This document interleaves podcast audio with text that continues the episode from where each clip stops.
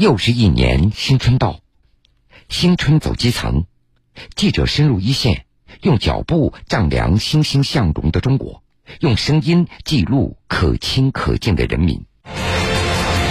新春走基层，对于大多数的人来说，春运那是归程，家就在前方；但是对于铁路线上的民警来说，春运却是离家，是责任。今年三十二岁的李小刚是南京铁路公安处的一名高铁线路的民警。十年来，十公里长的线路辖区成为他风雨无阻的坚守。下面，我们就跟随记者一起走进这位用双脚踏出春运平安路的铁路线上的民警。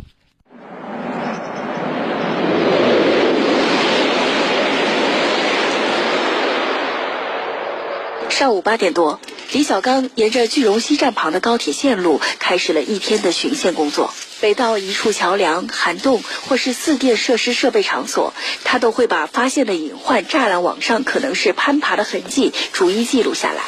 对于能现场消除的隐患，他就自己动手，不让隐患过夜。我们线路巡防工作的时候，主要一个是看底控，因为它下边有空的地方，猫啊狗啊会钻，护栏有没有破损要拉一拉，啊上边的这个滚刺有没有锈啊有没有损坏啊有没有变形的。这些东西呢？如果损坏了，我们都要找专门这个施工队进行维修维护。一攀爬的物体呢，呃人可以站的或者借助它进到线路里的这些东西，我们也要把它清除掉。坑坑洼洼的小路泥泞不堪，李小刚深一脚浅一脚，留下了一串串脚印。每天他都要像这样徒步巡线排查隐患，平均一个多月就要穿破一双鞋。句容西站地处城市郊区，冬天的郊外因为空旷，寒风凛冽。李小刚边走边看，他的脸和手早已被冻得通红。全程走完大概多长？全程走完是二十公里吧？快，走二十公里是体力活。不是一次走完，最长的话，我曾经走了七公里，因为有的时候也要兼顾一下车站这边的工作，还有一些其他工作，包括宣传啊什么的。不同于火车站民警工作的丰富多彩，线路民警的工作需要耐得住寂寞，守得住艰苦，还有的就是事无巨细的耐心。一路巡线下来，目之所及只有一条高铁线路和铁轨旁广袤的土地，以及炊烟袅袅的人家。但李小刚却一直默默坚守，甘之如饴。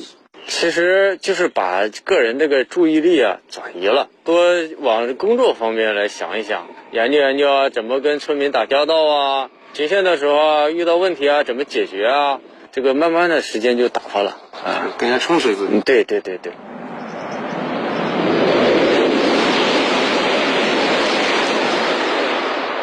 民航高铁每天有两百多列班车从辖区呼啸而过，每每听到高铁驶过的声音，都会让李小刚十分心安，因为这说明高铁在正常运行。对于他来说，这就是最美的声音。我们从事线路工作，是我们作为铁路公安一个保底工作。我们的工作重要性就在于维护这个铁路沿线的安全。确保列车的畅通运行。如果我们这项工作做得不好的话，那么沿线铁路就会有隐患。李小刚负责的辖区横跨南京、句容两地，沿线一共有六个村庄，十公里长线路的安全仅靠线路民警一人担当，还是有些捉襟见肘。所以，依靠群众的群防力量也是重中之重。沿线铁路村民这个宣传，只要我们讲的多了，说的多了，大家才会知道啊，你铁路到底是怎么一回事儿。我们一般都把村民当朋友来处，这样的话，有些工作嘛，我们就好开展、好说了。找个地方上。来拉着车拉拉拉拉这二十块，这这边能拉吗？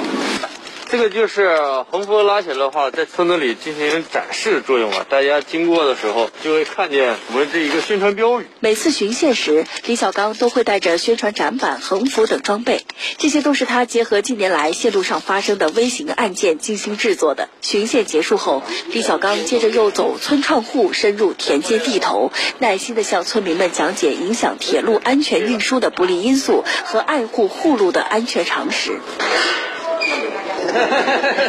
给我宣传吧，宣传宣传。铁路啊，需要一些注意一些事情。现在高铁现在很快，包括上面那个高安线两万七千伏，你不能放风筝啊，对不对？这个列车跑得快，你扔石头的话也很危险。您这知识都知道吗？知道，就是铁路上不能超出去玩，不能放风筝，就是影响发生事故，就是大家注意安全。旅客朋友们好，欢迎您到本站乘车旅行。由于站里警力有限，李小刚每天巡线之余，还要到站区巡逻执勤。从广场进站口到候车室、站台、出站口，每一个区域、每一个角落，他都看在眼里，记在心上。身份码打开，包柜，身份码、积分码打开，看一下。体温正常。一天忙碌而充实的工作完成后，李小刚回到车站旁的警务室里，第一件事就是打开笔记本，完成当天工作日志。一天来都做了哪些事情，有没有案件进行处置，他都分门别类，一一记录在案。十年来，每天坚持记录，在他的档案柜里已经堆了足足有三十多本笔记本。首先呢，方便嘛，我们工作的一些记录；第二个呢，就是也是一些查缺补漏。那么我们这个月有没有按时按量的完成工作啊？我们通过这个记录本可以进行查阅。李小刚来自辽宁昌图，他所在的句容西站距离自己家乡有一千七百多公里。由于工作原因，每年春运都是他最忙碌的时候，已经连续六个春节没有回过老家。每年这个时候，他只能通过手机视频通话形式拜个早年，来寄托对家人深深的思念。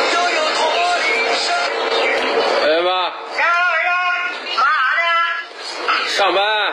你在家干嘛呢？啊，冬天了，咱东北挺冷的，就搁屋待着，没什么事儿。马上过年了，给你拜个早年。啊啊，谢谢儿啊。嗯，回不去了，我这在这边值班，今天过年。呃，你自己也照顾身体。啊。啊，好的。虽然线路民警的岗位很平凡，工作看似很枯燥单调，但李小刚却深知自己责任重大，一刻也不敢大意。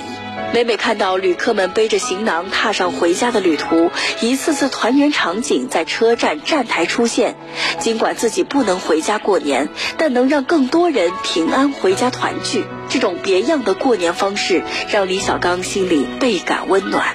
我们做这个线路民警，可能跟其他警组工作内容不一样，但是呢，我们宗旨都是为人民服务。我们今后要把这个工作做得更加细致，落实到每一次的入村宣传，每一次的徒步巡查，保障旅客出行的安全，同时也保障沿线村民平安生活。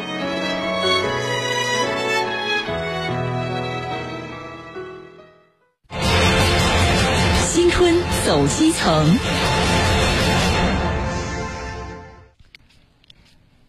二十八岁的刘颖是中国铁路吉林客运段动车队的一名预备列车长，从事客运工作已经有七年的他，在两年之前因为一条创意短视频在网络上走红，用幽默接地气的话语和独具特色的演绎方式来讲解铁路方面的相关知识。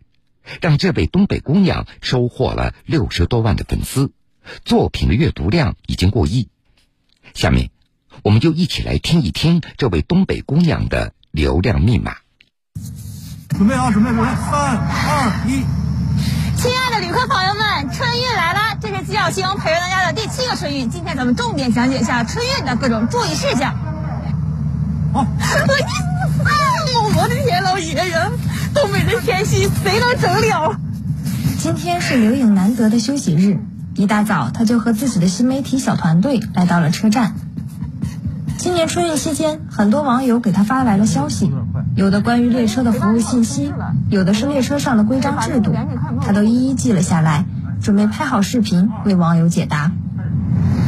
强调的事儿就是咱们的防疫政策。哎呀妈，这件事儿我是千叮咛万嘱咐啊！特别好的消息分享给大家，就是咱们敦白高铁开通了，没错，就是去往咱们谁胜的长白山的啊。每一个镜头，刘颖都要至少拍上五六次，跟他熟悉的摄像也会为他提出意见。千万别太快了，千万别太快。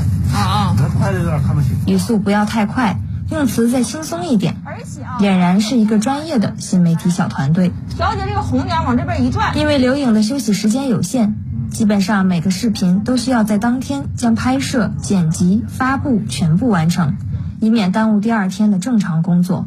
这这条这条发挥可能还能。哎，我特像不像到这儿卖豆泥的？这多自然，多自然呢！家人们，春运开始，口罩必须戴好，然后在车上咱们要勤洗手，还有那个自助热饮。现在流行啥呢？手机上也能办理。电。这是刘颖发布的第一百二十四条短视频，两年来他已经拥有了六十多万的粉丝，最火的视频播放量超过了五千万。这是我发的第一条视频，一会儿是二零一九年的二月一号，我们要春运了嘛，然后我们在车上听，一会儿不会做视频呢，就会用照片。我真正火的，让我置顶了，是这个。